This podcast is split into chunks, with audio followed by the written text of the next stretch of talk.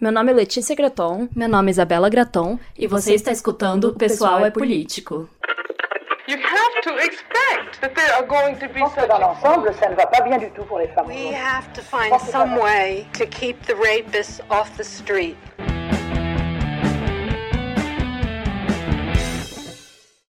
Olá, sejam bem-vindas a mais um episódio do Pessoal é Político. E hoje nós vamos trazer, né, como sempre, aquelas reflexões, tapas na cara e as teorias feministas para vocês refletirem aí sobre a vida de vocês através dos dois primeiros capítulos do livro O Complexo de Cinderela. Que para quem já leu, né, sabe do que a gente tá falando no quesito tapas na cara. Pois é. Oi, gente. O episódio de hoje vai ser bem nessa vibe mesmo que a Isabela falou, assim. Quem já leu o livro vai entender do que a gente tá falando. Afinal, o livro, ele já começa trazendo vários questionamentos super leves e divertidos, assim. Tipo, como nós mulheres podemos ser livres quando ninguém nunca nos ensinou a ser? Como podemos evoluir quando fomos ensinadas a sermos subservientes, passivas e dependentes? Enfim, esse tipo de coisa bem tranquila que vocês puderam ver aí, esses questionamentos que eu acho super válidos, assim, mas realmente é um livro que pode gerar várias crises, então já fica aí o aviso, né? Pois é, eu tenho que admitir que, assim, essa leitura do livro, né, do Complexo de Cinderela, desses primeiros capítulos, realmente mexe muito comigo, assim, porque é uma leitura, até, até pelo jeito que a própria autora escreve, né? Ela escreve em primeira pessoa, contando a história dela também, né? E vai mexendo muito comigo, porque eu vou me identificando demais, assim. Eu vou vendo as minhas experiências ali no que ela fala, sabe? Como é um livro que fala muito dessa questão emocional, do que a gente sente, o que a gente tem por dentro, eu acho que por isso que mexe tanto, né, com as leitoras.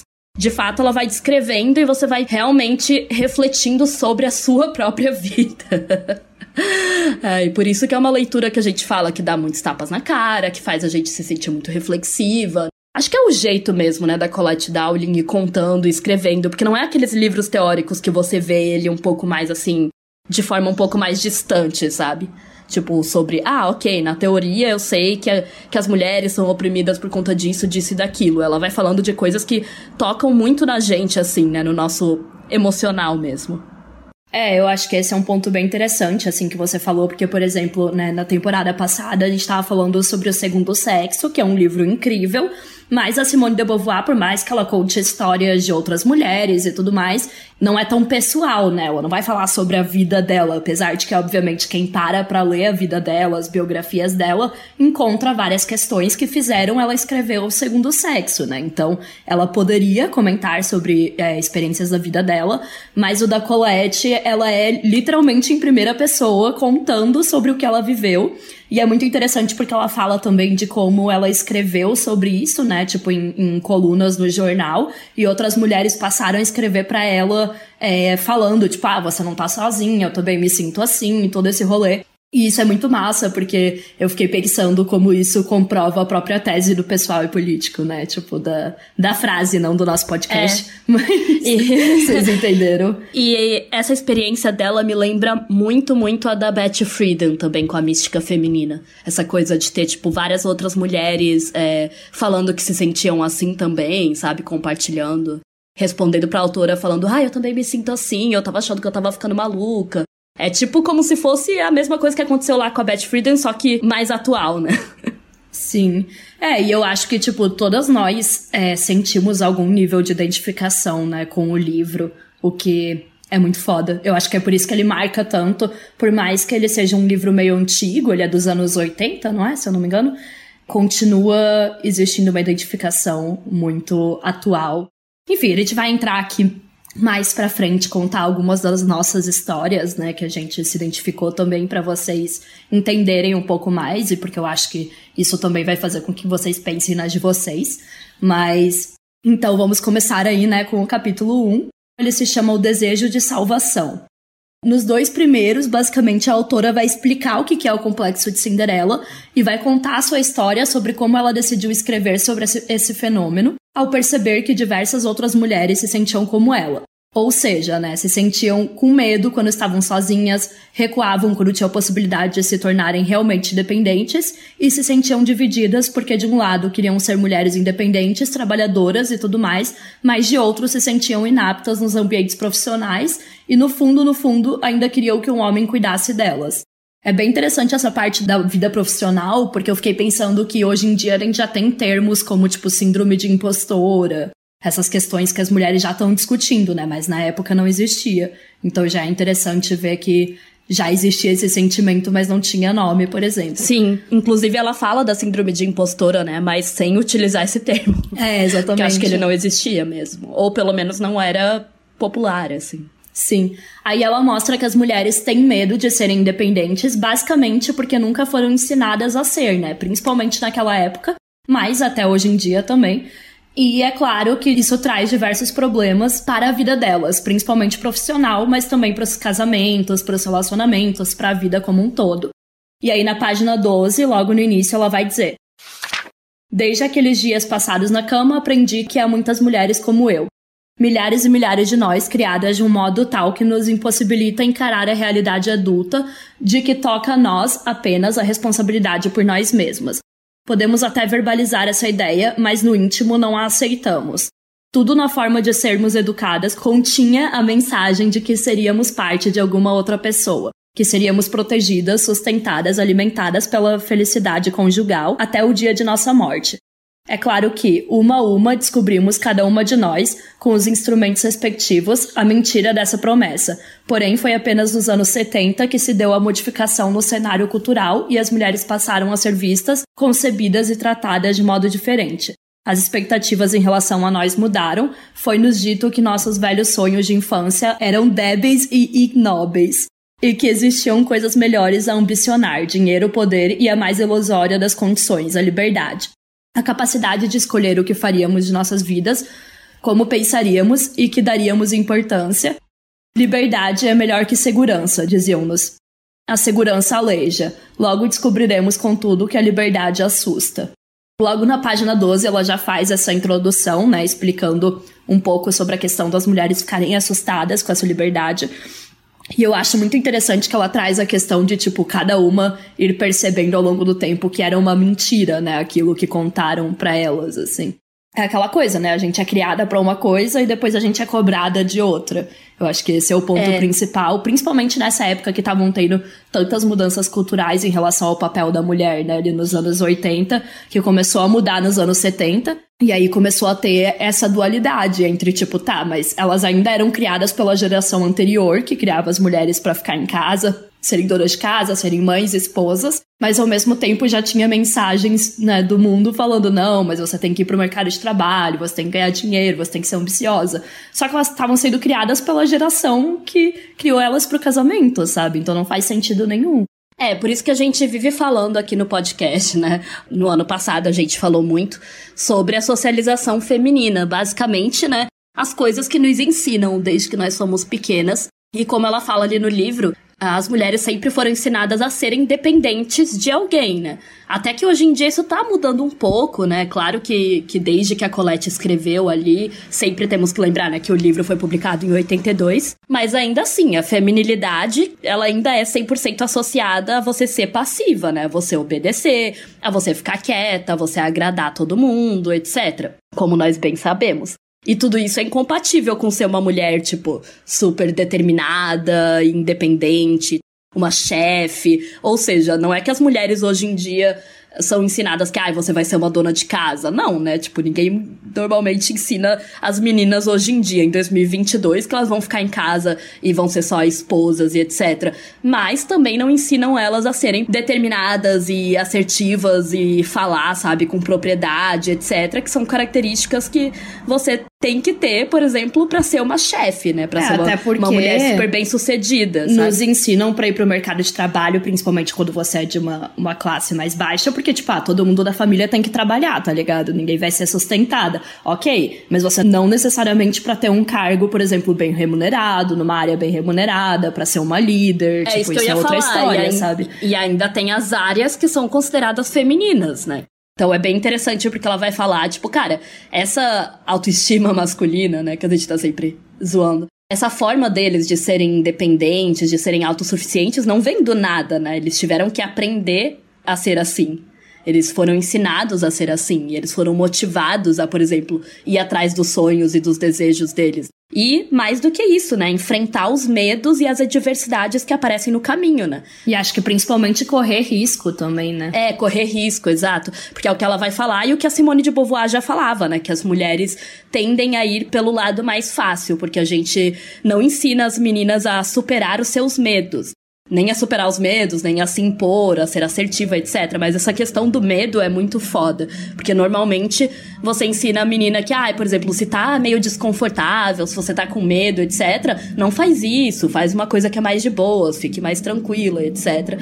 Enquanto pros homens, eles são muito mais ensinados a, a, mesmo que uma coisa esteja meio ruim, que eles tenham medo, que seja desafiadora, passar por isso, sabe? Enfrentar isso. Já a gente não, porque no fundo lá da nossa cabeça ainda existe também aquela noção de que vai existir um homem para vir nos salvar de alguma forma. Tanto que todas as comédias românticas, contos de fada, etc, mostram isso muitas vezes, né? Aquela mulher super bem bem-sucedida, mas que ainda precisa de um homem no final. Sim. E é muito doido perceber, né, como esses filmes, esses diversos filmes ou séries mesmo, mesmo que a mulher seja independente, assim, no sentido profissional da coisa, tendo uma carreira e tudo mais, ela ainda precisava ser salva por um par romântico. Eu lembro muito de, tipo, Bridget Jones, que eu acho que a gente já falou aqui também, né, que Cara, ela era uma mulher super bem sucedida que morava em Londres e acho que escrevia para um jornal, não sei, não lembro agora, acho que é isso, né? É, ela é e... escritora, se não me engano. E ainda assim é pra gente acreditar que ela é, tipo, nossa, super fracassada, tá ligado? Porque, sei é, lá, todas ela, as comédias porque ela românticas... não é super magrinha e não tem um namorado, é. sabe? Todas as comédias românticas ali dos anos 2000 tem muitas vezes esse, essa mesma história, que é a mulher que é, tipo assim Véi, ela tá dentro dos padrões de beleza. Isso que eu acho engraçado, né? das comédias românticas. É a mulher que tá dentro dos padrões de beleza, ela só não é, tipo, uma modelo, assim. Ela não é, tipo, super magérrima, mas ela é bonita, tá dentro dos padrões, é branca, etc. E ela tem um trabalho, e muitas vezes ela é, tipo, bem sucedida nesse trabalho. E mesmo assim ela tá, tipo, sou super infeliz, porque tenho 30 anos e ainda não me casei. Pois é, e, e aí às vezes também tem aquele estereótipo da mulher que é bem sucedida e tudo mais, mas aí, sei lá, não tem um parceiro, e dela é tipo meio amarga, sabe? Meio megera é. também, aquela coisa Não meio... acredita no amor. É, assim, e daí, claro, o, o herói, né, do filme sempre vai ser aquele cara meio bobão que vai fazer ela mudar e tudo mais. Então, assim, complicado. é apenas uma, uma, uma versão moderna, né, digamos, dos contos de fada, assim. E para além da questão, né, da, tipo, das expectativas sociais que tem nas mulheres até hoje, porque a gente sabe que por mais que hoje em dia a gente trabalhe e tenha mais independência, ainda tem essa questão, né, de você chegar numa certa idade, por exemplo, sem casar, isso ainda é mal visto e tudo mais. Um ponto muito interessante que a Colette traz, além disso, é o olhar para dentro, né, o pensar em como a gente internaliza essas mensagens. E isso é muito interessante, porque eu acho que hoje em dia, principalmente, a gente não fala tanto sobre isso, sabe? Eu acho que é até mal visto. E a Colette já falava isso no livro também, a questão do você admitir para você mesma. Ah, não, eu realmente eu achava que alguém ia vir me salvar, sabe? Assim como existe o negócio do body positive de ai, todo mundo tem que se amar, então se você falar que você odeia seu corpo, é super vergonhoso e daí isso cria uma culpa moral pra, tipo, ah, eu tenho que amar meu corpo. Eu acho que da mesma forma, hoje em dia, uma mulher, tipo, admitir, não, realmente, eu, sei lá, eu achei que eu ia casar e ia ser salva, sabe? Por exemplo, é, ou que alguém ia vir me salvar, ou sei lá, que meu pai, enfim, alguma figura assim. É, e por isso, sei lá, não, não fui tão independente ou não consigo ser tão independente. Eu acho que isso ainda é muito difícil, assim, para mulheres admitirem, sabe? Mesmo para elas mesmas. Essa é a diferença do livro, né? Muitas vezes a maior parte dos livros de teoria feminista, eles vão olhar só para a parte externa, só para a parte social, né, da sociedade no geral. E a Colette, ela também vai olhar para os sentimentos das mulheres, né, nesse sentido. Sim, total. É tipo, ela fala até no, no próprio livro, né, que as mulheres daquela época não queriam admitir para elas mesmas, elas fingiam que tava tudo bem, né? E que isso também causa muitos problemas para elas mesmas, causa muita angústia, muito sofrimento, porque elas não podiam nem falar sobre esse problema. Porque era, tá, vocês não queriam seu espaço aí no mercado de trabalho, não sei o que lá, agora vocês vão admitir que vocês preferiam ficar em casa. E aí eu acho que isso fica bem claro quando a gente vê a história da própria autora, né? Que ela vai contar ali no primeiro capítulo ainda. E resumindo aqui, né? Falando um pouco do que ela conta. Basicamente, a Colette ela já tinha sido casada uma vez e ela tinha se tornado mãe solo dos seus três filhos, porque o ex-marido dela teve diversos problemas de saúde, de saúde mental. Acho que ele era bipolar, borderline, não sei. Enfim, ele tinha problemas com saúde mental, então ele não podia cuidar das crianças. Ela ficou ali se sustentando, né, sustentando seus filhos, porque aparentemente o marido dela não podia nem, tipo, ajudar financeiramente, né? Então ela sozinha teve que se manter e manter seus três filhos. E aí, depois de anos ali vivendo em Nova York, escrevendo, né? Escrevendo para várias revistas, etc. Ela conheceu esse outro cara, que era o Lowell, que é o, marido dela, né, na época que ela tá escrevendo. E ela se casou com ele e se mudou com a família toda para um subúrbio lá perto da cidade, né? Não era mais na cidade, cidade de Nova York, Manhattan. E lá ela passa a ter uma vida muito mais tipo dona de casa, assim. Cuidar realmente da casa, cozinhar, etc. E ela deixou de trabalhar, porque ela era freelancer, né? Ela era escritora freelancer. Então ela diz que ela parou de procurar trabalho, parou de procurar oportunidades e ficou tipo, ai, ah, vou focar na casa, nas crianças. Enquanto isso, ela ajudava o marido dela, né? Datilografando os manuscritos dele, que ele também era autor enquanto ela deixava a própria escrita dela de lado, né? E ela falou que ela sempre se falava, tipo, ah, não, mas isso daqui a pouco passa, daqui a pouco eu volto a trabalhar, mas não fazia nenhuma. Realmente não ia atrás disso, sabe? Então, ela fala sobre como, na verdade, no fundo, ela nem estava admitindo isso, mas ela sentia um alívio de poder retornar a essa posição mais confortável, né? De esposa e dona de casa, né? Mais segura, por assim dizer, né? De não ter que ficar a hora toda tipo, porra, será que eu vou ter dinheiro para pagar o aluguel mês que vem, sabe? Igual ela ficava quando era solteira. Então, ela pega e meio que aproveita essa deixa aí da, da mudança pro subúrbio, do novo casamento, pra ocupar de novo esse espaço, assim, de esposa, mãe, etc. E aí ela começou a perceber, né, que ela tava se tornando também extremamente insegura, já não tinha mais a segurança assim no trabalho dela, etc, que ela ficava arranjando desculpas para não trabalhar e nem ir atrás, né, de novas pautas, de novos projetos, porque afinal de contas ela era freelancer, então ela que tinha que propor, por exemplo, ideias de artigos ou ideias de livros, e além disso, né, que ela também começou a ter vários problemas no relacionamento com o marido dela. Porque ela diz que ela começou a enxergar ele como o provedor da casa, né? Porque ele era, ela não estava trabalhando. E que ela então, ressentia ele também, né, é, bastante.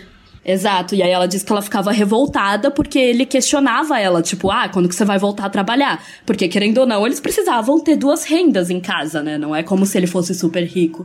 E ele também era escritor, né? E também porque quando eles se conheceram, ela é. ainda estava trabalhando, né? Então ela Exato. até fala isso, que ele se sentia meio enganado, porque quando eles começaram a namorar, ela ainda era super independente e tudo mais, e daí eles casaram e ela virou outra pessoa, digamos. E aí ela fala também que ela ressentia ele, no sentido de tipo, ai, mas para ele é muito fácil, né? Porque realmente é, né? Óbvio, né? Sendo homem, ter confiança e tudo mais, mas quanto mais ela ficava abalada na autoestima dela e na confiança, mais ela ressentia ele por isso ser muito mais fácil para ele, ainda mais com os dois saindo da mesma área.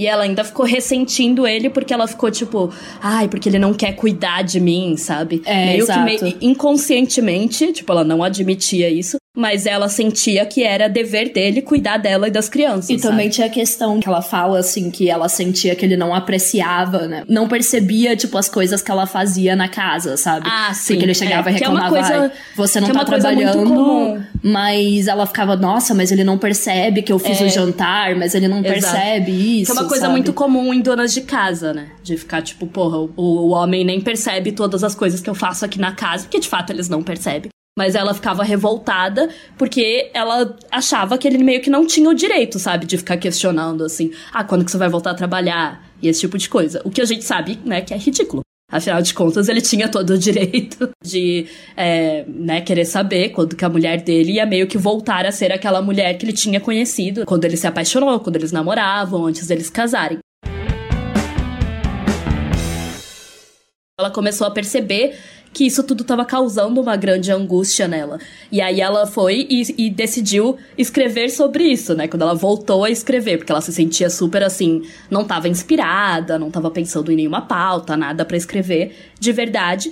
E aí ela decidiu escrever sobre isso. E ela foi até o editor e propôs essa ideia, assim, de falar sobre como as mulheres, embora elas já fossem né, independentes, pudessem trabalhar, tivessem conquistado seus direitos, etc., elas ainda assim quando surgia essa oportunidade para voltar a ser uma esposa, dona de casa, lá, mística feminina, elas muitas vezes pegavam essa oportunidade e isso ocorria de diversas formas, né? Para poder ficar mais tranquila, mais confortável, não se desafiar, etc. Mas isso também causava grandes problemas pro psicológico delas. E quando ela escreve, é igual eu falei da mística feminina, assim. Ela escreve desse problema que meio que não tinha nome, igual a, a Beth Freedom falava, né? E aí, quando ela escreve, várias mulheres começam a se comunicar com ela, né? A responder o artigo dela falando, cara, eu me sinto assim também. Parei de trabalhar porque eu fui ter um filho e aí eu fiquei sei lá quantos anos fora do mercado e eu acabei me acomodando, não quis voltar a trabalhar, esse tipo de coisa. E ela começou a perceber que não era um problema individual, né? Pois é, que volta para a questão que eu falei do pessoal ser político, né? É uma coisa muito característica da internet hoje em dia, por exemplo, uma youtuber ir lá e contar a história dela sobre um relacionamento abusivo e daí várias meninas perceberem que estão em relacionamentos abusivos, sabe? Mas na época do livro, foi num artigo do jornal. Eu não lembro agora qual era o nome do artigo dela. Acho que era Confissões de uma Mulher Dependente, uma coisa assim que ela escreveu e lançou. E aí várias mulheres escreviam cartas para ela. Super falando... vintage, né, gente? Super cartas. vintage. É, não eram e-mails nem DMs, eram cartas. E assim, é muito interessante porque ela fala no livro dela, dela conta também histórias de algumas dessas mulheres. E são mulheres muito diferentes, sabe? Tem desde a mulher mais bem-sucedida, chefe numa empresa, sabe? Com uma super carreira. Tem todo tipo de mulher, sabe? Isso é bem Sim, interessante. Sim, ela entrevistou muitas mulheres e realmente de histórias muito variadas, assim. E, cara, essa história dela é muito foda, né? Porque a gente tava falando dessa relação dela com o marido e tal. Eu fiquei me identificando muito nesse aspecto, por mais que, assim, óbvio que a minha história não é igual, né, gente? Até porque aconteceu recentemente. Mas em 2020 eu vivi uma coisa bem parecida, assim, em certo sentido. Que assim, né, eu me formei em 2019, e aí na época eu estagiava. Me formei, obviamente o estágio terminou, e eu fiquei procurando emprego, né, como recém-formada. Só que, né, era 2020. E eu passei a ficar trancada dentro de casa, né, com o meu ex-namorado, né, meu namorado da época. E eu não fazia nada, né, porque eu tava trancada dentro de casa, tava mandando mil currículos e tal, mas eu não ouvia retorno de quase nada, tava num período muito difícil, era tipo super início, início de pandemia, sabe? Ninguém nem sonhava com vacina. E obviamente, assim como ela vai falando, né, que ela passou a ter problemas de autoestima, a minha autoestima foi pelo ralo, né? Porque eu ficava me sentindo péssima, porque eu tava desempregada, tava gastando dinheiro e assim, né, eu não dependia do meu ex-namorado igual ela dependendo do marido, né? Porque eu não era casada, não tinha filhos. Então, claro que é uma situação muito mais tranquila. Mas eu me identifiquei muito, principalmente na hora que ela fala da relação com o marido, como ficou piorando, assim. E como o marido dela falou, tipo, nossa, você não é mais a mulher que eu conheci, sabe? Quando você trabalhava, etc. Porque foi justamente, teve uma briga, não briga, assim, mas sei lá, uma discussão que eu tive uma vez com meu ex que ele literalmente me falou, tipo, nossa, você não é mais a pessoa que eu conheci. Eu estava desempregada, então eu sentia que eu não tinha nada para fazer, né? Eu só fazia aqui o podcast. eu não via meus amigos, né? Pois pandemia. Ficava trancada em casa e ficava completamente deprimida, assim. Comecei a ter muito mais problemas de autoestima. E ele também me falou, tipo, nossa, você era muito diferente quando eu te conheci. Ai, triste, mas é verdade, eu era mesmo, né? Porque essas coisas afetam muito a sua autoestima, assim, você ficar sentindo que você não tem um propósito, sabe? Que eu acho que foi exatamente o que a Colette estava sentindo, porque por mais que ela ficasse ali limpando a casa, sendo mãe, né? Ela ainda tinha mais coisa para fazer do que eu, convenhamos. Porque ela tinha que cuidar de filho, etc. É, você só Mas, tinha a Gami aí para cuidar. É, só tinha a minha gatinha e tinha que cuidar da casa também, né? Que é o que todos nós temos que fazer. Mas é claro que isso afeta muito a sua autoestima, porque você fica tipo, cara, O homem com o qual me relaciono tá trabalhando todos os dias, ganhando dinheiro, tem a independência dele, né? Claro que eu não dependia dele financeiramente, mas você tá num relacionamento ali com a pessoa, né? Então tinha momentos que ele falava, ai, bora pedir uma comida, bora sei lá o quê. E eu, pô, velho, não tenho dinheiro. Tá Exatamente. Eu ia falar que é difícil acompanhar, né, nesse sentido. Porque é. eu já tive duas situações dessa. É, a única vez, né, que eu namorei. Teve um momento em que ele ficou desempregado e teve um momento em que eu fiquei desempregada. E nos dois foi muito difícil, porque dos dois lados, por exemplo, eu sempre fui muito de sair, isso era muito antes da pandemia, né? E aí eu queria que ele saísse comigo e ele ficava, cara, eu não tenho dinheiro, eu não consigo. E por mais que eu fosse empregada e ele não, eu era estagiária, né, gente? Tipo, eu ganhava quinhentão por mês, então não era como se eu pudesse pagar pelos dois, sabe? Então chegava num ponto que a gente, tipo, discutia por causa disso, e aí eu ficava dividida entre, tipo, tá, às vezes eu posso pagar para você, mas, tipo, não sempre porque eu também não tenho dinheiro. E aí ficava nessa questão, assim, sabe? E ele também ficava com autoestima baixa. Enfim, gente, a gente sabe que também é uma questão que acontece com homens e mulheres, tá? A gente não tá falando que é só com mulheres, mas é bem diferente, né? Também a questão feminina tem outros fatores. Eu acho que esse é o ponto. É, e eu acho que a questão feminina é que nós, muitas vezes, mesmo que de forma inconsciente, a gente meio que vê essa situação como uma forma de, ah, vou ficar aqui dependendo do meu marido ou do meu namorado e acha menos ruim, entendeu? É porque é um é socialmente homem, mais aceito. Que é socialmente né? aceito, né? Seu namorado pagar as coisas para você. Agora, um homem é muito mais vergonhoso pro cara, né? Sendo que é Não é óbvio, um né, gente? Tipo, se tem uma parte do casal que tá melhor do que a outra, eu acho que é ok segurar as barras, tá, gente? Não tô falando ser ONG de macho, tô falando aceitar que, tipo, ah, em um momento ou outro, que nem você falou, ah, vamos pedir uma comida, vamos sair para jantar, e a outra pessoa não tá podendo, cara, se você tá podendo pagar, eu, assim, você que convidou, você que, é, né? Eu acho que o ponto é a questão da mulher se acomodar nessa situação, Sim, sabe? Que é justamente o que a Colette viu que ela tava fazendo. É como se eu, por exemplo, naquela época fosse ficar tipo, ah, não, não vou mais mandar currículo e ficar aqui procurando emprego, porque, porra, velho, tá foda, eu não acho nada. E de fato, gente, tava bem complicado, mas enfim, eu não acho nada. E, pô, meu namorado ganha bem, tá propondo aqui de pagar as coisas para mim, vou ficar mais tranquila, tá ligado? Eu tenho ele aqui pra. Sabe? Tem mulheres que vão ficar meio que se acomodar nesse papel. E, cara, a gente sabe que é complicado. A gente sabe que o mercado de trabalho é complicado. Essas situações Não, de ficar e ainda mais quando você insere depois a questão de, tipo, famílias e filhos, por exemplo. Sim. Se você e o seu ex quisessem casar e vocês tivessem o sonho de ter filhos, é. às vezes ele podia ter falado, ah, não, tudo bem, eu te sustento, a gente casa. É. Então vamos já começar a ter os filhos, já que você já tá em casa mesmo, sabe? Foi o que, que eu fiquei entra... pensando, né? Que eu fiquei pensando, será que a minha situação vale a pena falar aqui no podcast? será que faz sentido com o complexo complexo de Cinderela. Aí eu pensei, cara, acho que faz, porque eu só não fiquei sendo sustentada por ele porque a gente não era casado, por exemplo. Mas se eu fosse mais velha, eu tinha 20, 20, quantos anos eu tinha em 2020? 23, 24? acho que 24. Era, antes da pandemia parece outra é. vida. É, acho que 23 ou 24. Então, assim, meus pais ainda podiam me sustentar, né? Isso ainda era socialmente aceito. Agora, digamos que com uns 30 anos, eu tivesse um namorado que ganha muito mais do que eu, a gente morasse juntos, fosse, tipo, casados, e eu ficasse desempregada. Muito provavelmente ele me sustentaria, né? Então, assim, acho que foi só a condição mesmo. Sim. E é muito interessante porque a autora ela vai admitir que ela teve uma atitude de exploração, né, com o marido dela. Que ela fala, tipo, cara, eu não tinha coragem de admitir isso, mas eu tenho que dizer que sim, eu realmente estava explorando ele nesse sentido.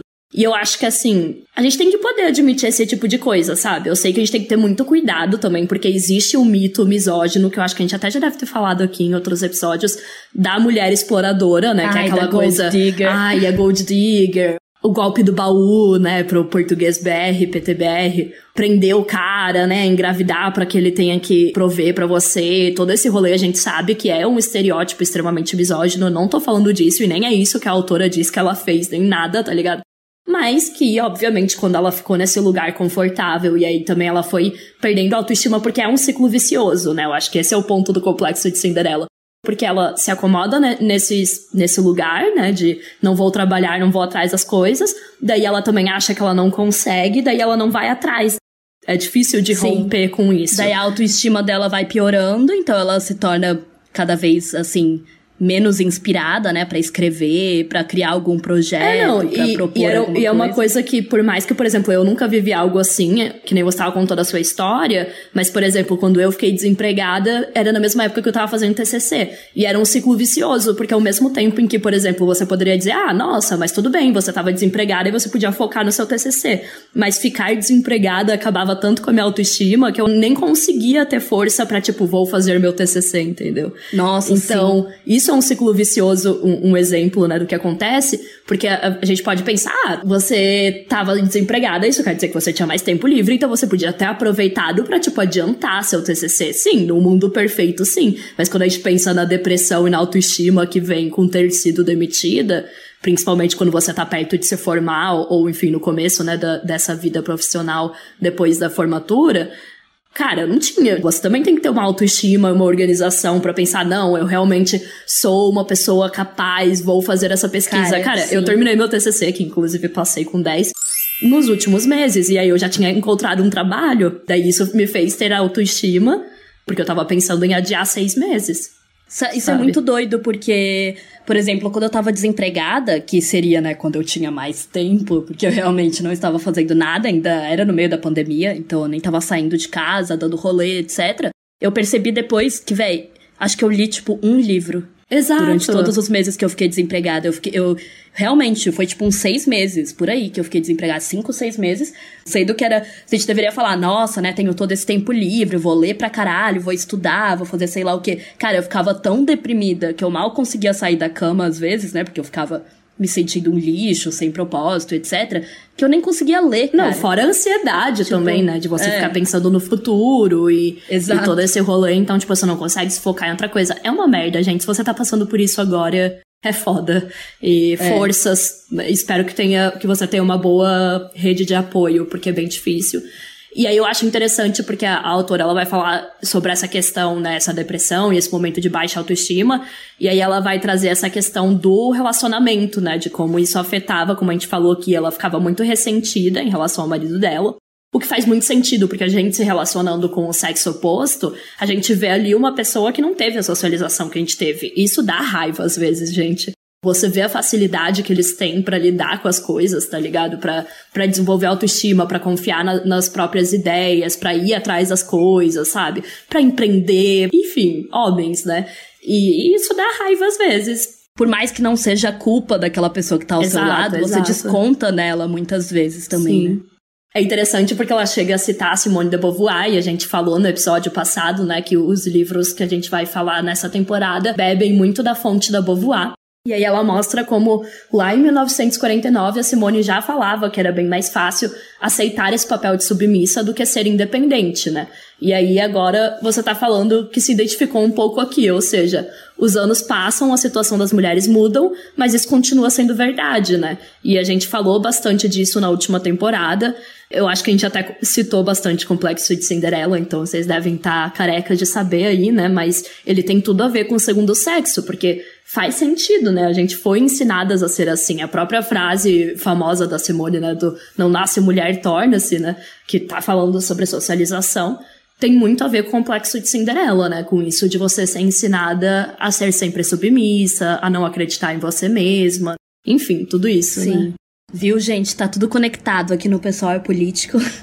Na real, todas as temporadas se conectam, né? Um livro com o é outro, o, as é teorias. o nosso multiverso. É, é todo esse multiverso do pessoal é político, assim, que nem o, é, o MCU, assim. Tá tudo conectado. E eu acho muito interessante que ela vai falar desse novo problema, né, que era se sentir presa entre esses dois papéis, que era o papel que a mulher deveria desempenhar, né, o de dona de casa, bela, recatada e do lar, e o da Girl Boss empoderada, que a partir dos anos 70 surgiu, com as mulheres entrando mais no mercado de trabalho, o movimento feminista tendo muito mais relevância, mais expressão, e como ela sentia que ela não conseguia desempenhar nenhum dos dois direitos. o que é muito triste e é muito real, sabe? Quando você sente, tipo, cara, eu não consigo nem ser aquela esposa perfeita, mãe, exemplar, etc. Mas também não consigo ser a executiva, fodona, empresária, sei lá o quê. Então, na página 26, ela diz. Veja, aí estava o maldito duplo vínculo. Não confiar em minha capacidade de vencer no mundo às minhas próprias custas, o novo papel, e igualmente duvidar de minha capacidade de ser bem-sucedida no velho papel feminino, o de seduzir um homem com o propósito de fazer dele meu benfeitor e protetor. Assolada pela confusão comum a tantas mulheres contemporâneas, sentia-me incapaz de reconhecer o terreno que pisava. Durante todos aqueles anos em que fiz as coisas certas, em que cursei a faculdade, trabalhei numa revista, casei-me, parei de trabalhar, tive filhos, criei-os, para lentamente retornar ao trabalho enquanto eles dormiam ou brincavam, atravessei tudo isso sob um estigma fundamental, o conflito. Enquanto os parentes me elogiavam e traziam-me bolos para mostrar sua aprovação à minha aparente aceitação de meu papel no mundo, durante todos aqueles anos de um modo de agir peculiar, conhecido somente pelas mulheres, ocultei de mim mesma a pessoa que eu era. E aí eu acho isso bem. bem foda, né? Porque é tipo, ela fala de, de ocultar de você mesma, que ela vai falar muito, né, nesse livro, dessas coisas estarem meio que no seu inconsciente, você nem perceber isso. E isso é algo que afeta a gente até hoje. Sei lá, eu mesma me sinto super incapaz na questão, né, de trabalho, de, enfim, já falamos muito sobre isso, eu e a Letícia, de autoestima profissional, etc. E ao mesmo tempo, obviamente, também sei que eu sou incapaz de ser uma dona de casa. Então, então eu entendo também esse, esse medo dela, sabe? Você fica tipo, cara, eu não sou a bela recatada do lar que vai conquistar um marido rico e vai ser sustentada por ele, mas eu também não me sinto uma ótima profissional, sabe? Que consegue fazer as coisas sozinha e vencer, ser super bem sucedida, saca? Pois é, bem complexo. E eu fico pensando o momento em que ela escreveu esse livro, né? Essa dualidade dos papéis, que eu acho que tinha essa cobrança dos dois lados. Mas sempre tem cobrança, né? Sempre tem algum papel que a gente não consegue desempenhar, assim. Então, hoje em dia tem vários, né, gente? Tem essa questão que nem eu falei do, do body positive. Então, essa questão também de, ai, você tem que ser a super empoderada que se ama.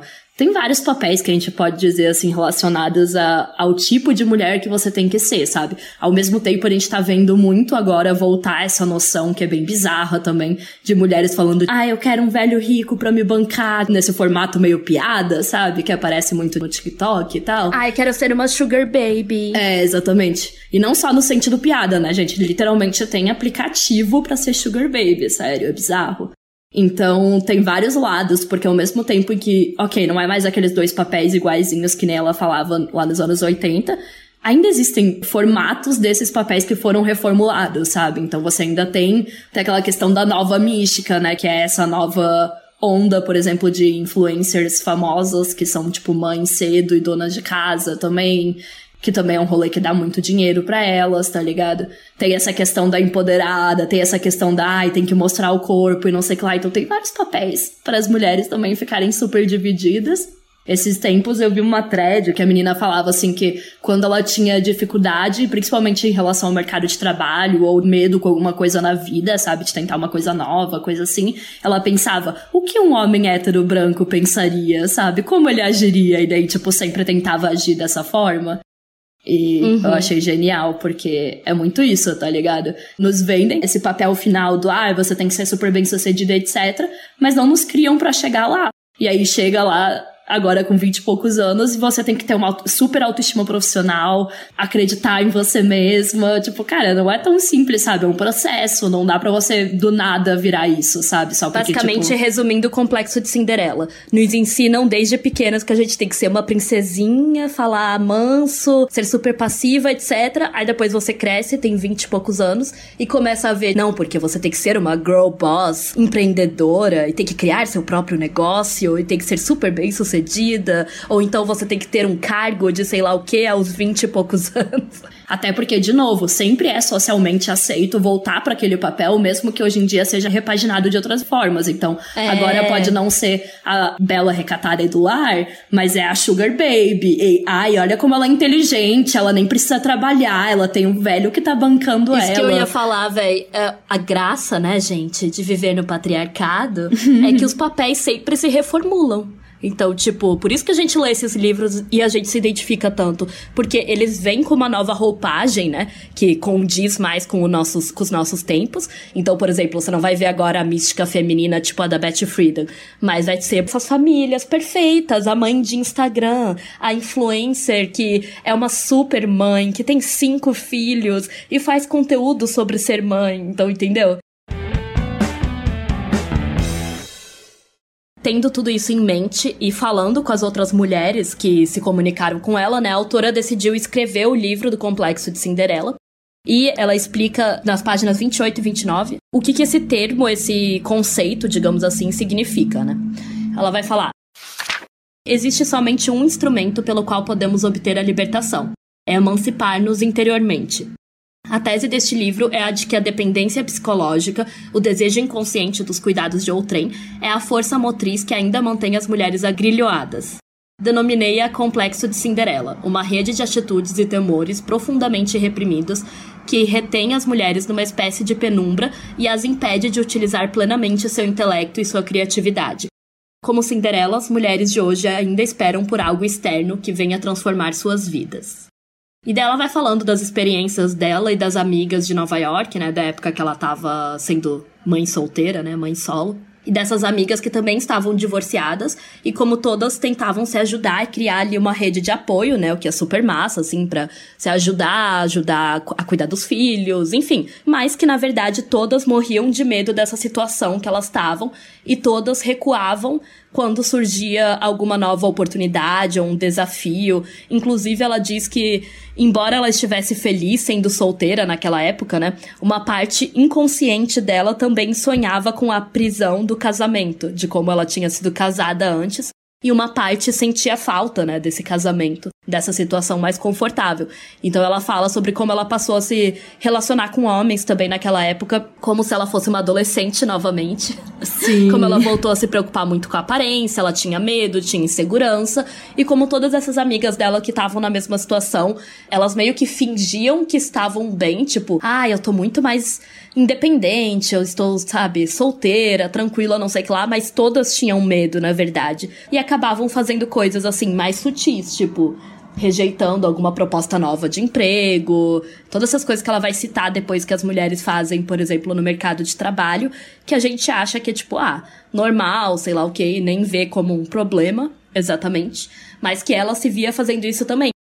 Ela vivia com o suficiente, assim, o dinheiro suficiente para ela viver, mas se surgia algum trabalho mais legal, que desse mais dinheiro, ela já meio que recuava, entendeu? E outra parte que eu achei bem interessante também é que ela fala que ela começou a ficar obcecada, digamos, com a noção de mulheres enquanto vítimas, como oprimidas pelos homens, porque isso de certa forma reforçava essa paralisia da sua própria vida, né?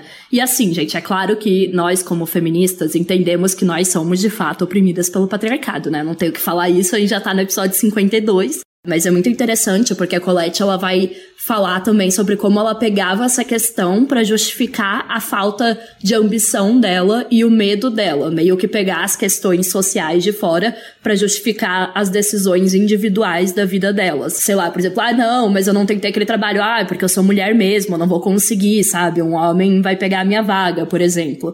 Ela começa a falar sobre isso no livro e é muito interessante porque você pensa na nossa responsabilização, sabe? De será que a gente usa às vezes isso na nossa vida como uma muleta, sabe? Como uma forma de evitar, por exemplo, assumir riscos?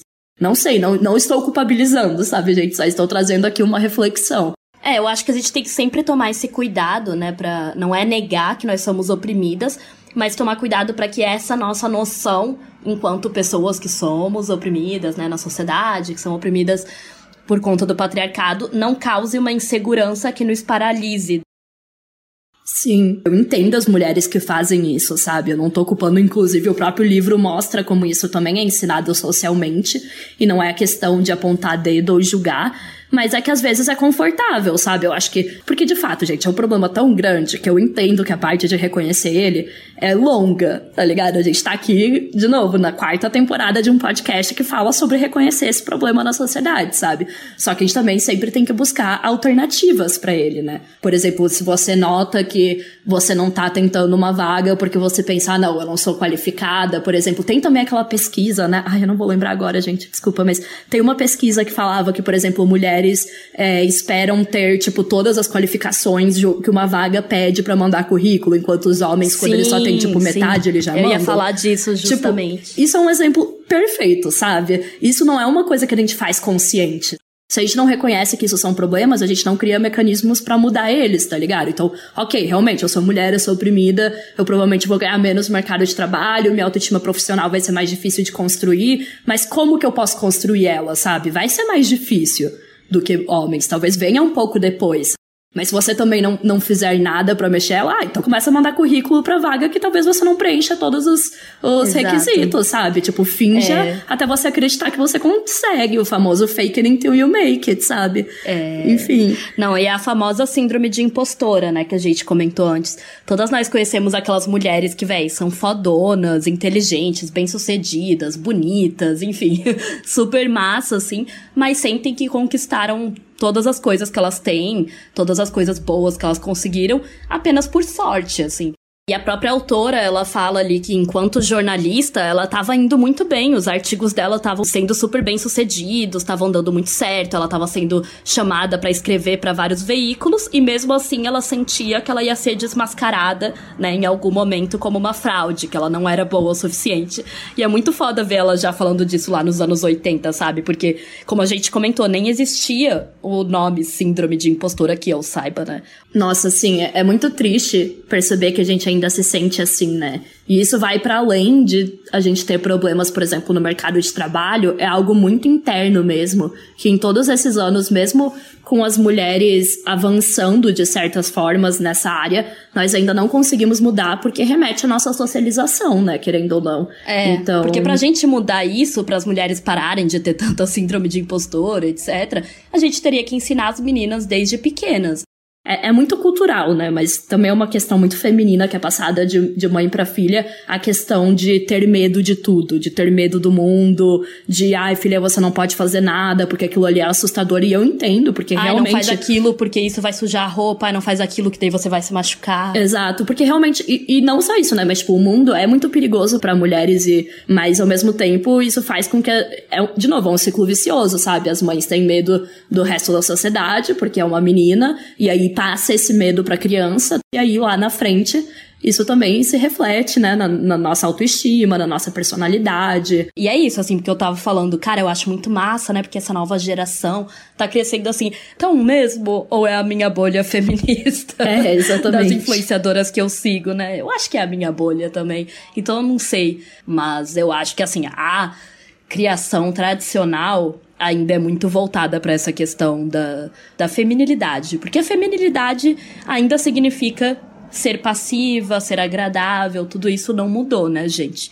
Então, claro que tem mães feministas que estão aí fazendo um trabalho assim incrível e maravilhoso e que com certeza deve ser muito desgastante. Mas no geral, né, a feminilidade segue sendo ensinada para as menininhas desde pequena e ainda significa essas coisas, né? É, e eu ia falar essa questão da feminilidade, porque nem é só a questão do medo, né? A questão também de você virar uma pessoa que se importa muito com o que as outras pessoas pensam com aparência e etc. Então é muito aquele clássico que depois de certa idade os meninos ainda são super livres, correm pra lá e pra cá, se sujam, brincam, e as meninas, tipo, que a Isabela falou, né? Ai, não pode sujar a roupa, ai, não pode parecer feia. Eu lembro que eu li esses tempos um texto que era bem legal, que falava da questão de quando você vai pra praia, por exemplo, e no começo as crianças, os meninos e as meninas, tá, querem entrar no mar, querem se divertir, e depois de certa idade as meninas é tipo, ai, não, mas eu não posso porque eu tô gorda, ai, eu tenho que ficar aqui, uhum. eu tenho que ficar escondendo o meu corpo, eu não posso me divertir na praia, ou ah, agora eu tô menstruada, então eu não posso entrar, sabe? E, e começa a surgir todas essas questões enquanto os meninos estão lá livres se divertindo e sendo sendo crianças, sabe? As meninas não são mais crianças, elas já passam a ter um monte de concepções sobre o próprio corpo e sobre o que os outros vão achar delas, se elas estão bonitas ou não e etc, sabe? É, essa coisa de se importar também muito com a opinião do outro também entra muito no você não querer enfrentar desafios, né? Sim. Porque enfrentar um desafio muitas vezes é enfrentar também, né, claro, comentários negativos sobre as escolhas que você faz. Por exemplo, ah, uma mulher decidir virar engenheira mecânica, sei lá. Tipo, óbvio que ela vai ouvir merda, óbvio que ela vai é, ouvir vários comentários negativos, várias piadinhas, sei lá o quê. E as meninas, desde pequenas, são né, ensinadas a se preocupar muito mais com a opinião alheia, em vez de só falar, ah, foda-se, você acha que não faz sentido eu estar aqui sendo uma engenheira fodona? Foda-se você, foda-se sua opinião. Pois é, e aí a autora ela vai falar, por exemplo, que muitas mulheres, ao receberem novas oportunidades em suas carreiras, acabavam recuando e deixando de trabalhar. Muitas, quando estavam no auge da carreira, por exemplo, decidiam engravidar e daí falavam: ah, vou parar de trabalhar por enquanto para criar o bebê. Ou seja, o medo que elas tinham de crescer e evoluir as levava para dentro de casa novamente. E é claro que a sociedade apoia isso, né? Porque, obviamente, a sociedade sempre quer que você tenha filho, e isso é sempre bem visto, né? Tipo, ai, que lindo, ela vai ficar em casa com a criança, vai ser uma ótima mãe. Então também é uhum. é uma decisão fácil, digamos, né? E aí na página 41 ela vai explicar isso dizendo: O que é que segura essas mulheres? O medo, responde a doutora Simmons as mulheres não querem experimentar ansiedade intrínseca ao processo de crescimento. Isso tem relação com a forma como foram criadas. Quando crianças, as mulheres não aprendem a ser assertivas e independentes. Pelo contrário, são ensinadas a ser não assertivas e dependentes. O fato de que o sinal verde foi aberto para elas, permitindo-lhes ser independentes, só veio confundi-las. Então, eu acho interessante porque ela até fala que tem um nome, né, pra esse, pra esse negócio do tipo recuar e, por exemplo, ah, vou ficar em casa e ter outro filho. Acho que era síndrome de, da gravidez. Eu não lembro agora o nome que ela dá, mas que é um negócio que muitas mulheres faziam. Sim. E eu fiquei pensando muito nessa questão atual, né, da, do feminismo liberal. Falar que, ah, não, mas a mulher pode escolher ficar em casa, porque Quantas dessas mulheres que estão, entre aspas, escolhendo ficar em casa e ser mãe, blá blá blá, não estão fazendo isso só por medo, por exemplo? Ninguém vai dizer, ah, não, realmente eu tô fazendo por medo. Óbvio que eu sempre vou falar, não, é porque eu amo meu Exato. filho. Então, quantas dessas influenciadoras, por exemplo, que são influenciadoras, tipo, mães e, ai, casadas, tem o casamento perfeito, ai, muitas vezes envolve religião, né, no meio e tal. Quantas dessas não estão ali porque, na verdade, elas tinham medo de continuar no mercado de trabalho, o que, de novo, 100% compreensível, gente, porque vocês já viram o estado do mercado de trabalho hoje em dia. É, não é nenhuma culpa, óbvio. Né, não, é, não é assim culpando elas. E assim, muitas dessas fazem isso porque tem maridos ricos mesmo. Ou então porque arranjam nisso, né? Na, na questão de, por exemplo, ah, vou virar influenciadora e fazer conteúdo sobre o meu filho como uma forma de aí ganhar o dinheiro delas, entendeu? Mas ainda vender essa, esses estereótipos femininos, né? De, de feminilidade. Porque quando você coloca toda a questão social, que nem eu falei, né? Velho, eu entendo se as suas condições é tipo, ah, eu vou pro mercado de trabalho e sei lá, vou ganhar muito menos do que o meu marido, tipo um terço do que o meu marido ganha e ficar super exausta e ele ter a condição de me bancar, eu entendo a pessoa fazer a escolha o problema é quem tenta pintar isso como uma escolha feminista, né? O problema é que quando você coloca isso como uma escolha individual, do tipo, ai, porque foi só a escolha dela, porque ela gosta de ficar em casa, ela gosta das atividades domésticas e tal, você, tipo, apaga toda a problemática que tá no mercado de trabalho. Daí você tá basicamente justificando, por exemplo, esse fato de Ai, eu não lembro quanto que é por cento, gente. Meu Deus, devia ter pego esse dado, mas. É, 96% das, das pessoas que foram 96% demitidas ano passado exatamente, eram obrigada. mulheres. É, você meio que justifica esse dado, tá ligado? Porque você tá falando, ai, não, é porque elas realmente queriam ficar em casa. Ah, sim, claro, com certeza. Nossa, uhum. eu lembro que eu contei desse dado pra alguém e a pessoa duvidou de mim. Ela ficou tipo, cara, não é possível, 96? Porque parece que eu tô inventando. Ele é tão absurdo que parece que a gente tá inventando quando fala. Aí eu pesquisei no Google e mostrei eu tava falando com, com um carinha, né? Um boyzinho. Ele ficou tipo. Meu Deus, sério? Eu nem ouvi falar sobre isso. Eu fiquei, sim. Se eu não me engano, passou até no Jornal Nacional essa notícia. Tipo, realmente, não é questão de que não foi noticiado. É Quando questão de fala... bolha também, né? Óbvio que essas é. 96%, a grande maioria são mulheres muito mais pobres, em cargos bem menos entre aspas, qualificados, muitas eram terceirizadas. É, mas é, etc, é isso que eu ia falar, sabe? é porque a questão é que as mulheres ocupam os cargos menos. É, Exato, sim. Menos qualificados. Então é claro que esse, que esse dado ia ser gigantesco, porque durante uma pandemia e uma crise econômica como a que o Brasil tá passando, né? Quem que roda primeiro? As pessoas de cargos menos qualificados. Então é claro que ia ser alto, mas é que foi tão alto que, velho, até eu fiquei em choque. Você já viu aquele TikTok, aquela trend que a galera faz, tipo, o que, que é um dado tão absurdo que parece fake news quando você fala? Sim, cara, é muito É literalmente isso. Isso, isso seria perfeito para aquela trend, ó, cabeça TikToker aqui, já pensando aí num TikTok pra gente. Ah, é, gente, agora a gente tem um TikTok, inclusive. Segue, é. Sigam lá. Depois Porque... a gente faz essa propaganda. Mas, e a autora ela fala sobre isso também, né? De como as mulheres não buscam muitas vezes, por exemplo, cargos mais bem remunerados, Sim. áreas mais bem remuneradas Ou então, e tudo não, isso. não buscam realmente mudar essa situação delas, né? É, não buscam uma área mais bem remunerada, ou então, assim, várias das que elas entrevistaram falou: ah, não, realmente, eu ganho muito menos do que os caras, ou então enfim, não consegui essa promoção, mas não estão, por exemplo, traçando um plano para se tornar mais bem qualificada, sabe? Exato. Que é muito triste. Não, e aí ela fala uma coisa que é muito real. Que o grande problema para essas mulheres surge no fim da vida, né? Para as mulheres é... que passam a vida inteira, tipo assim, ah, eu tô num cargo mais de boa, tá? Eu ganho menos, mas tudo bem, porque meu marido tem um salário bom, então eu não tenho que me esforçar para ganhar melhor, por exemplo, né? Porque a gente tá vivendo uma vida ok, porque nós temos duas rendas em casa e ele ganha muito melhor do que eu. E aí o grande problema, né, dessas mulheres é na velhice que, né, não sei se vocês sabem, mas normalmente homens morrem antes, né? Normalmente as mulheres é, vivem mais tempo do que os homens. Então várias mulheres viram viúvas, enfim, ou os homens vão embora também, né? E aí elas se veem, por exemplo, na velhice com pouquíssimo dinheiro, sem conseguir manter o estilo de vida que elas tinham antes, né? Quando elas ainda tinham um salário ali do homem, muitos, muitos né, é, países não têm, por exemplo, uma forma de dar ali uma pensão para a mulher, né, não tem uma seguridade ali, uma, um, um coisa de bem-estar social, então as mulheres velhas ficam desamparadas, né? Então ela vai falar sobre como isso se torna um problema na velhice, como mulheres mais velhas são muito mais pobres do que homens mais velhos. Cara, isso e, é tipo, muito pesado quando ela fala isso disso. Isso é muito né? pesado. E aí ela fala da questão de um termo, gente, que eu nunca tinha ouvido falar e que eu fiquei aterrorizada quando eu ouvi falar, que é as esposas desativadas. Mas basicamente, se você não leu o livro, é, ela fala, tipo, de mulheres que tinham se tornado viúvas ou que tinham sido abandonadas pelo marido, por exemplo, que foram. Enfim, o cara saiu de casa, vazou, super comum hoje em dia, mas que se viram completamente desamparadas, né? E aí ela fala que no, nos Estados Unidos eles tinham centros para esposas desativadas, que eu achei muito louco, nunca tinha ouvido falar Gente, nisso que na loucura, minha vida. nunca tinha ouvido e que falar, na época, nem sabia. Tinham cerca de 25 milhões de mulheres que estavam nesses centros, que era basicamente tipo centros para tentar ajudar elas, né? Porque assim, vocês têm que pensar, né, gente? Naquela época, hoje eu acho que isso já tá mil vezes melhor, obviamente, mas Naquela época era tipo, tá, seu marido te deixava, você não tinha se formado em nenhuma faculdade, você não tinha nenhum curso, né? Você não tinha nenhuma profissão nem nada, você não tinha uma carreira, por exemplo, se você era só dona de casa, e simplesmente o cara vaza e era ele que tava te, te sustentando. E daí, o que que faz?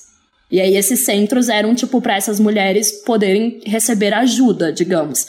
E aí ela fala que ela foi visitar e conta um pouco sobre isso. Eu achei super interessante assim, porque super, nunca tinha ouvido nunca falar. Nunca tinha ouvido falar nisso também. E achei louco.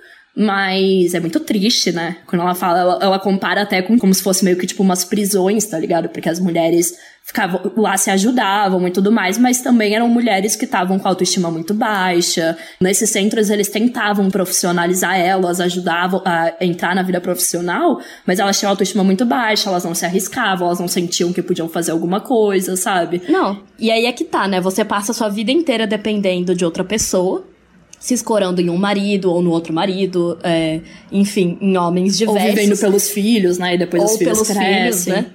E aí, porque isso é mais fácil e mais cômodo, aceitando empregos muito mal remunerados, né?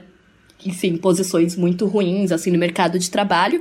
Então, como que você faz quando você eventualmente fica sozinha, né? Porque as pessoas querem acreditar que casamentos são para sempre, mas não são, né, galera? Mais de metade dos casamentos hoje em dia acabam em divórcio. E aí que tá o, o grande problema em depender dos outros, né? Porque pode até parecer que, ah, tá de boa, qual que é o problema de eu ganhar pouquinho aqui no meu trabalho? Ou não, me, ou não trabalhar se o meu marido tá ganhando muito bem, tá aqui mantendo a nossa casa, sabe? Pode parecer inofensivo. Ou então, ah, qual não, que é o problema fora que nem escolher... entra na questão de relacionamento abusivo, é, né? Da não, questão de, tipo... É porque, assim, por exemplo, essas esposas desativadas eram as mulheres que, tipo, o cara pegou e vazou. Mas quantas mulheres não ficavam num relacionamento horrível sabendo Exato. que, por exemplo, estavam sendo aí a gente vai entrar mais ou... quando a gente for falar Enfim. do amar para sobreviver. Mas para vocês já verem como os livros estão conectados, né? É, Porque exatamente. é claro que a mulher, ela fica numa situação muito mais vulnerável a abusos, a relacionamentos horríveis, tóxicos, abusivos, se ela depender do homem, né? Isso é feminismo básico, né? Então a questão financeira é, é muito complicada, porque o que ela vai falar é que essas mulheres, além de estarem sem dinheiro, também estavam horríveis, assim, no sentido de autoestima, se sentiam péssimas. Sentiam que elas não tinham mais habilidade nenhuma, porque, por exemplo, ah, fiquei fora do mercado de trabalho por anos, aí eu sinto que eu não sei mais fazer nada, por exemplo, sabe? E isso, cara, a gente tá falando ali, ela tá falando dos anos 70, 80, né? Mas, por exemplo, a nossa própria mãe ficou oito anos fora do mercado de trabalho nos anos 90, 90 Exato. e pouco, 2000, quando ela não esteve, quando teve a nossa irmã mais velha e não esteve. Não é uma questão que parou de, de acontecer para as mulheres, né? E o, o caso da nossa mãe foi muito parecido, né? Era tipo, o nosso pai já ganhava muito bem, assim, né? Já tava bem no emprego dele. Então ela ficou, ah, por que não ficar em casa cuidando das minhas filhas pequenas, sabe? E aí depois, quando ela voltou pro mercado de trabalho, ela teve que aceitar cargos super mal remunerados, né? Porque ela estava pense, fora do gente, mercado de trabalho há oito anos. A né? nossa mãe tem ensino superior, tem pós-graduação. Pós-graduação. Já etc. tinha sido, assim, líder de, do RH. Não tava no começo da carreira, tá, gente? Ela nos teve com 36 anos. A gente tá falando de uma mulher, assim, que. Não, e isso tinha é formação, o que tá ligado? Com a Rebecca também no This Is Us, né? Exato. Quando o Jack exato, morre. Eu lembrei muito disso. E isso é nos anos 90 que ele morre também? Acho Por que aí. sim por aí. É, eu lembrei muito disso também, porque. Ai, gente, pra quem não assiste This Is Us, tá perdendo, é, spoilers, tá, galera? Daquela, é, também vai estar perdendo. Aquela spoilers do Jack Morgan. É. sim. Mas sim, é exatamente, também me lembrou muito a história da Rebecca, assim. Quando a gente ouve o termo esposa desativada e a autora fala desses centros e tal, parece uma coisa muito surreal e até meio distópica, tá ligado? Mas na verdade, quando você pensa em vários casos, tipo, tanto de pessoas que a gente conhece, né, de mães, avós, tias, etc., quanto de casos, assim, de histórias na ficção, tem vários exemplos, né? Esse aí da, da da Rebecca Pearson é, é ótimo, né? Porque ela tava no começo da carreira dela, ela queria ser cantora, daí casa, vira dona de casa, fica lá com os filhos, blá blá, o marido morre, tem que voltar pro mercado de trabalho. E aí ela fala sobre essa questão da autoestima, né, dessas mulheres na página 52. Ela diz: As mulheres voltam-se para os outros para obter uma autodefinição, o sentido do que elas são. A extensão com que se vê através dos olhos do outro é tal que, se algo acontece ao outro, se ele morre ou a deixa, ou apenas se modifica de modo significativo, elas não mais conseguem ver-se a si próprias. Ou seja, é para além da questão financeira, né, galera? É também a questão da autoestima e até mesmo de se ver, né, como uma pessoa, uma pessoa digna, enfim. E é complicado, porque é isso. E quando o outro, por exemplo, te deixa ou morre, né? Que era o caso de muitas mulheres viúvas, sabe? Sua vida vai acabar, por exemplo. Porque se você deposita tudo no outro, as expectativas, tanto a questão financeira, né? O seu sustento, o seu estilo de vida, quanto você se sentir bem com você mesma, quando você ficar sozinha, em algum momento, realmente, né? Pois é. E aí, entrando ainda mais nessa questão do mercado de trabalho, que a gente já falou um monte aqui, né? Mas a autora, ela fala também sobre como ocupar esse espaço meio que ia contra a feminilidade né, na cabeça das mulheres. Por mais que elas não admitissem, é como se ter que trabalhar para se sustentar fosse algo que demonstrassem que elas fracassaram em ser a mulher ideal, entendeu? Então, tipo, ah, seu marido não te sustentou, nossa, você tá tendo que trabalhar para se sustentar, sabe?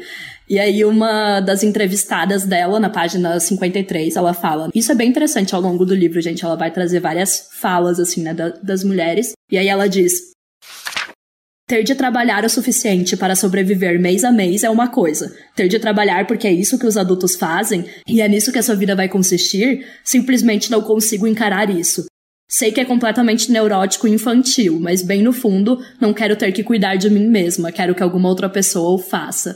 Eu não acho que hoje em dia isso é mais tão forte, porque, de novo, né, aquela questão dos papéis mudaram e tudo mais. Mas eu super entendo, assim, que, tipo, essa questão do querer fugir da responsabilidade. E é interessante porque ela até fala, né? Tipo, ah, eu sei que isso é infantil. Gente, o que é a feminilidade se não transformar as mulheres em crianças, não é mesmo? Sim, que a gente falou muito na temporada passada. Tipo, né? toda a feminilidade é querer que você seja super passiva, super infantil, na verdade, né? Que você não tome criança, né? Não tome responsabilidade pelos seus atos, que você não seja independente, que você não seja assertiva, que você seja quietinha, tudo que a gente meio que infelizmente, ensina para crianças no geral, né? É infantilizar a mulher, de certa forma. Sim, e por mais que hoje em dia não seja mais tão verdade assim das mulheres pensarem, nossa, eu tenho que me sustentar sozinha, então eu fracassei enquanto mulher, mas isso transparece de outras formas, né, no mercado de trabalho, essa questão da, da feminilidade não ter nos preparado para esse ambiente, né? Porque, por exemplo, as mulheres às vezes têm muito medo de dizer um não, de ouvir um feedback negativo, de sermos repreendidas quando a gente faz algo de errado. Tudo isso que são coisas normais, assim, né? De quando você trabalha com alguém. E aquilo que a Simone sempre falava, né? A feminilidade é o oposto da ação, do movimento, de fazer algo. Como a Letícia falou também, é totalmente você ser tipo uma criança. Então, isso vai contra, isso é incompatível, né? Com você ser, por exemplo, uma boa profissional. Que sabe se posicionar, que sabe falar, não, eu sou uma ótima profissional, eu sei o meu valor, eu sei dizer não, eu sei o que, que eu posso, o que, que eu não posso fazer, sabe? Sim. E o mais massa, assim, é que no livro ela fala muito sobre também como toda a sociedade perde com isso, né? Na verdade. Sim. Com ter essas com pessoas. Claro, os homens ganham também, mas assim, no sentido da sociedade, no sentido de quantas mulheres poderiam estar contribuindo para ideias muito legais, para avanços, para muitas coisas, se elas tivessem a coragem, além das oportunidades, óbvio, gente. Mas às vezes até tem a oportunidade, mas não tem a coragem, tá ligado? Não é, acredita ela fala nela sobre mesmo. o desperdício das potências, né, da potencialidade das mulheres, o desperdício da inteligência, da criatividade das mulheres. O que é muito triste. Assim, claro que também tem as questões de classe, de raça e tudo mais, que também, né, enfim, né, gente, quanta gente poderia ser artistas incríveis, maravilhosos, conhecidos no mundo inteiro, mas né, não estão numa situação onde tem, Eu só pensei naquele meme. e tudo mais. O mundo, se as mulheres conseguissem utilizar toda a sua inteligência e criatividade É, não- lugar perfeito. Sim. Não, e a autora ela fala até de pesquisas que mostram como tipo as mulheres aceitam cargos que estão muito abaixo das suas habilidades. Então ela fala de como a gente utiliza, por exemplo, às vezes a gente tem um QI muito mais alto, mas aceita um cargo extremamente manual, sabe, que não tem que você não desenvolve tanto aquele intelecto. Ou, por exemplo, muitas têm a vontade de serem artistas, de pintarem, de, enfim, fazerem coisas diferentes, mas também não têm coragem de fazer isso, né, e não são incentivadas. Enfim, a gente sempre volta pra Virginia Woolf também, né, no Teto Todo Seu, que é justamente sobre isso. E ela fala como a sociedade inteira perde com isso, né? Porque a gente poderia ter muitos avanços e a gente poderia ter muitas coisas que a Isabela falou desse meme, mas é verdade até certo ponto. Ou pior, né? O quanto a gente não tem isso, porque, por exemplo, essas mulheres estavam sendo mães e donas de casa, sabe? Pois é, gente. Como sempre, a gente mostra que né, não tem como vencer. E falando nessa questão assim do, do mercado de trabalho, eu vou ler aqui uma parte que a autora explica muito bem, com uma ótima analogia, essa inserção das mulheres no mercado de trabalho. Ela fala. Existe um protótipo na adolescência segundo o qual a garota passa a enxergar o mundo de dentro do carro do namorado. Este protótipo parece persistir por toda a vida. A mulher passeia pelo mundo do homem. Ao entrar no carro dele, ou seja, em suas instituições, a mulher está meramente excursionando. Ela não tenta sentar-se no banco do motorista, fazer as coisas do jeito dela, provocar mudanças. Ela jamais tenta alcançar o poder. É assim que eu vejo a dependência feminina, a eterna passageira do automóvel do macho. Cara, isso é muito interessante. Essa parte é muito boa. Até na parte de aprender a dirigir, muitas mulheres não aprendem, né? Tem muita mulher que fala que tem medo, sabe? Não tô nem falando, gente, eu sei que é caro, tá? Eu tirei minha carteira esse É, eu ano. ia falar porque eu não sei dirigir. É, eu não tô nem. Não, não, mas eu não tô nem entrando A na Letícia questão. já de- sabe. é, é. é. Já dirigi até no México, gente, enfim. Não tô nem entrando na questão financeira, porque eu sei que o Detran é um roubo, né? Um assalto e tal. Tô falando na questão psicológica, cara. Quantos homens vocês conhecem que falam, ai não, não vou tirar minha carteira porque eu tenho medo de dirigir? É super válido ter medo, tá, gente? Dirigir é uma coisa que eu ainda me aterrorizo. Não sei como é que as pessoas não se aterrorizam. Tem acidente de carro pra caralho, tá ligado? Óbvio que dá medo. Mas, tipo, quantos homens falam isso? Porque o dirigir também é um ato perfeito pra gente pensar na responsabilização. Porque você tem que ter muita responsabilidade. Porque se algo acontecer, a culpa é sua. E até porque, tipo, é muito aceitável a mulher não dirigir e o marido dirigir, tá ligado? Agora, o contrário, enfim. Uhum. Então, eu adorei essa comparação que ela faz com ser sempre a passageira, né? No, do lado do namorado, assim, porque, enfim, faz bastante sentido, infelizmente. E para finalizar o capítulo, nossa, a gente podia passar aqui o dia inteiro falando sobre isso, né? Mas vamos ao final. Foram dois capítulos só, gente. Exato. Para finalizar o capítulo, a autora vai ressaltar que tudo isso, é claro, cria um grande pânico entre as mulheres, vários sentimentos conflituosos e negativos que a maioria das mulheres nem percebe o que tá acontecendo ou nem admite o que ela tá sentindo, que é isso que a gente já falou sobre, cara, você não tem nem coragem de admitir esses problemas, tá ligado? Como é que você vai resolver se você nem admite isso? É muito foda.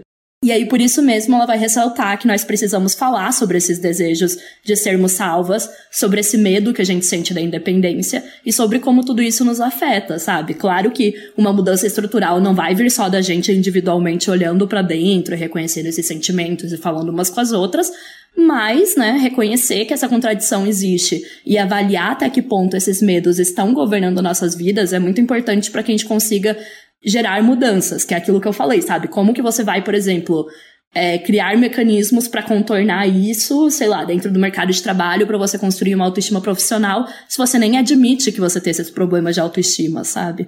Admitir Sim, é sempre o primeiro, é o primeiro passo, passo, para a mudança, gente. E também admitir que vai ser mais difícil para você do que para homens, sempre, né, gente? Tipo, pro homem branco, hétero, padrão, sempre tudo vai ser mais fácil. Claro. Óbvio. E isso é muito foda porque, realmente, sabe, na maioria das vezes, as mulheres estão só tentando sobreviver, né? Elas nem param para refletir e pensar sobre isso. Claro, tipo, claro. Igual essas mulheres que eram a, as, por exemplo, né, pegando o caso da Colette e as amigas dela lá de Nova York, elas estavam ali também só tentando pagar o aluguel mensalmente, né? Elas não ficavam parando para pensar, nossa, será que eu tô com medo de crescer na vida? Será que eu tô acomodada? E, e é algo super interno, né, e subjetivo também, que virou tão intrínseco à experiência feminina, por exemplo, você ter medo, que você acaba achando tão normal, você acha que faz parte de você. Sim. E você nem reconhece, por exemplo, a síndrome de impostora, enfim, o seu medo, o seu medo de ficar sozinha, seu medo de se arriscar, porque você acha, ah, eu sou assim. É claro que hoje em dia, com as mulheres falando sobre isso, e aí, por exemplo, levando essas questões para terapia e esse tipo de coisa, muitas já estão reconhecendo, né? E quando você não reconhece, como era o caso daquela época, isso tem consequências muito devastadoras, porque isso faz você se sentir muito mal. Ela fala até, né, da época que ela tinha muitos ataques de pânico, quando uhum. ela saía de casa, né? Muita ansiedade, etc. E você nem tá entendendo o porquê, né? Acho que a gente já falou bastante aqui, né, sobre essas questões do mercado de trabalho, do medo que a mulher sente, e obviamente também tem todo o lado da, de como a gente fica, né, muito vulnerável e suscetível às violências quando a gente depende dos homens, tanto emocionalmente quanto financeiramente, né, que é um assunto que a gente vai abordar muito mais na hora de falar do amar para sobreviver. Mas vocês entendem que o próprio complexo de Cinderela nos deixa muito mais vulnerável a isso também, né? Pois é, e eu acho que até hum, é muito comum a gente ouvir as pessoas falarem sobre a parte financeira, né? Hoje em dia, tipo, ah, claro que a mulher tem que ter sua independência, senão ela não sai de um casamento e etc. Mas o emocional é uma coisa que as, às vezes as pessoas nem admitem, tá ligado? Quantas amigas você conhece que já esteve ou está em relacionamentos horríveis por simples medo de ficar sozinha, por exemplo? Quantas de nós nos definimos pelos nossos relacionamentos, sabe? Isso também faz com que a gente aceite relacionamentos horríveis. É, e conectando aqui, né, o complexo de Cinderela com o amar para sobreviver, a Colette vai falar sobre como a gente quer estar nessa posição, mesmo que inconscientemente, né? Muitas vezes queremos isso. Estar nessa posição mais confortável ali, de mulher, dona de casa, mãe. Mas, no amar para sobreviver, nós vamos trazer o questionamento: será essa posição realmente confortável, né? Para finalizar o segundo capítulo, então, do livro, a Colette lança a braba aqui, falando: as mulheres não se libertarão enquanto não pararem de temer. Não começaremos a experimentar uma mudança real em nossas vidas, uma emancipação real, até iniciarmos o processo, quase que de lavagem cerebral, de diluição das ansiedades que nos impedem de nos sentirmos competentes e inteiras. Ou seja, né, aquela coisa que a gente sempre diz, é claro que a mudança coletiva, estrutural, é o que vai realmente mudar alguma coisa, mas tem que começar também de forma interna, né? Que esse livro todo é voltado para isso, é para essa mudança interna que tem que vir antes de você conseguir fazer alguma coisa na estrutura, né? Sim, na, na por sociedade. isso que ele é um complemento muito bom a outros, como por exemplo, Amar para Sobreviver, O Segundo Sexo, porque também não dá para ficar só na parte interna e tudo mais, é óbvio, também tem que ter uma análise da sociedade, mas depois que você já analisou toda a sociedade, como a gente faz aqui, também tem que pensar nessas questões, né, internas, porque a gente é muito condicionada a não pensar nisso, a não refletir. Enfim, acho que hoje em dia tá mais popularizado também a questão de, por exemplo, fazer uma terapia e tudo mais, né? Pelo menos na nossa bolha, mas é muito comum a gente só, tipo, aceitar, né? Que a Isabela falou, isso ser automático e a gente nem parar para observar essas questões, né? De como a socialização nos afeta na forma como a gente se vê, na forma como a gente constrói a nossa autoestima e tudo mais. E se vocês querem saber mais sobre esse tema, já vou fazer aqui um gancho e convidar vocês para ouvirem nosso episódio exclusivo que vai sair depois desse aqui, mas que é só para as apoiadoras do podcast.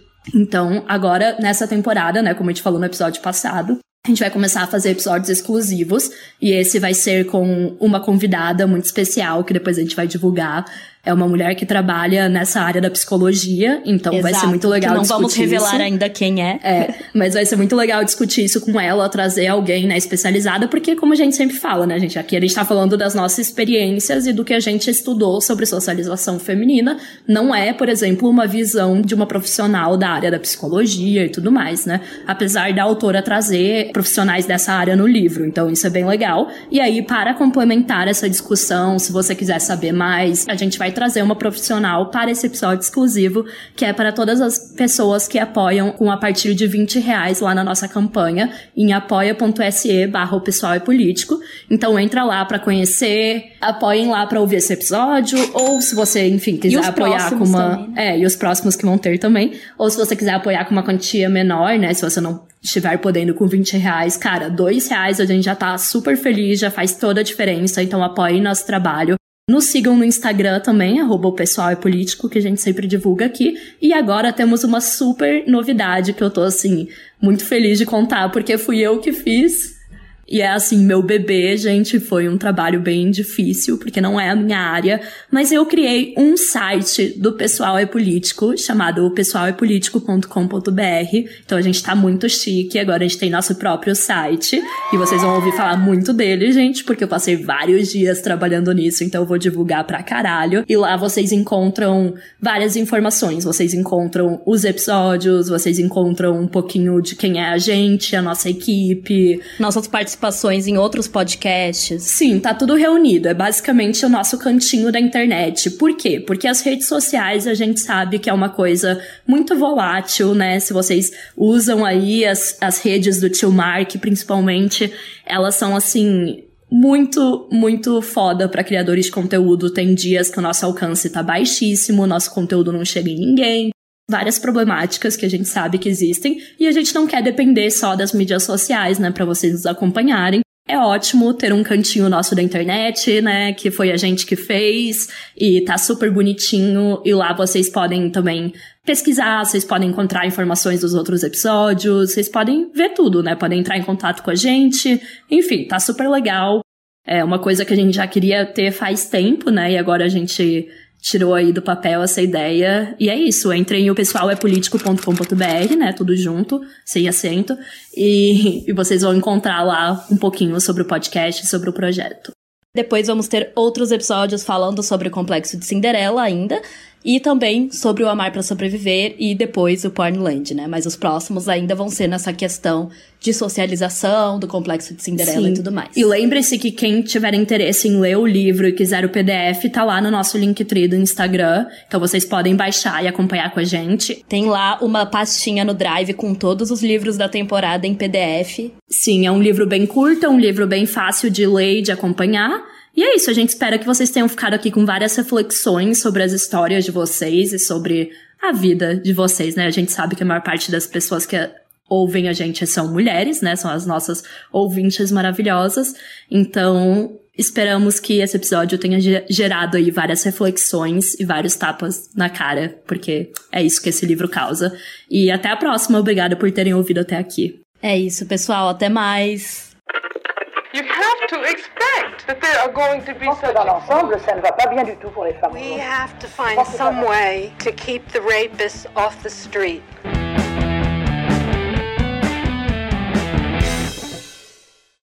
Pessoal é Político é produzido e roteirizado por Isabela Graton e Letícia Graton. A trilha sonora é da Letícia Bergamin, a edição é feita pela Raissa Toledo e a identidade visual do podcast foi desenvolvida pela Manuela Elon.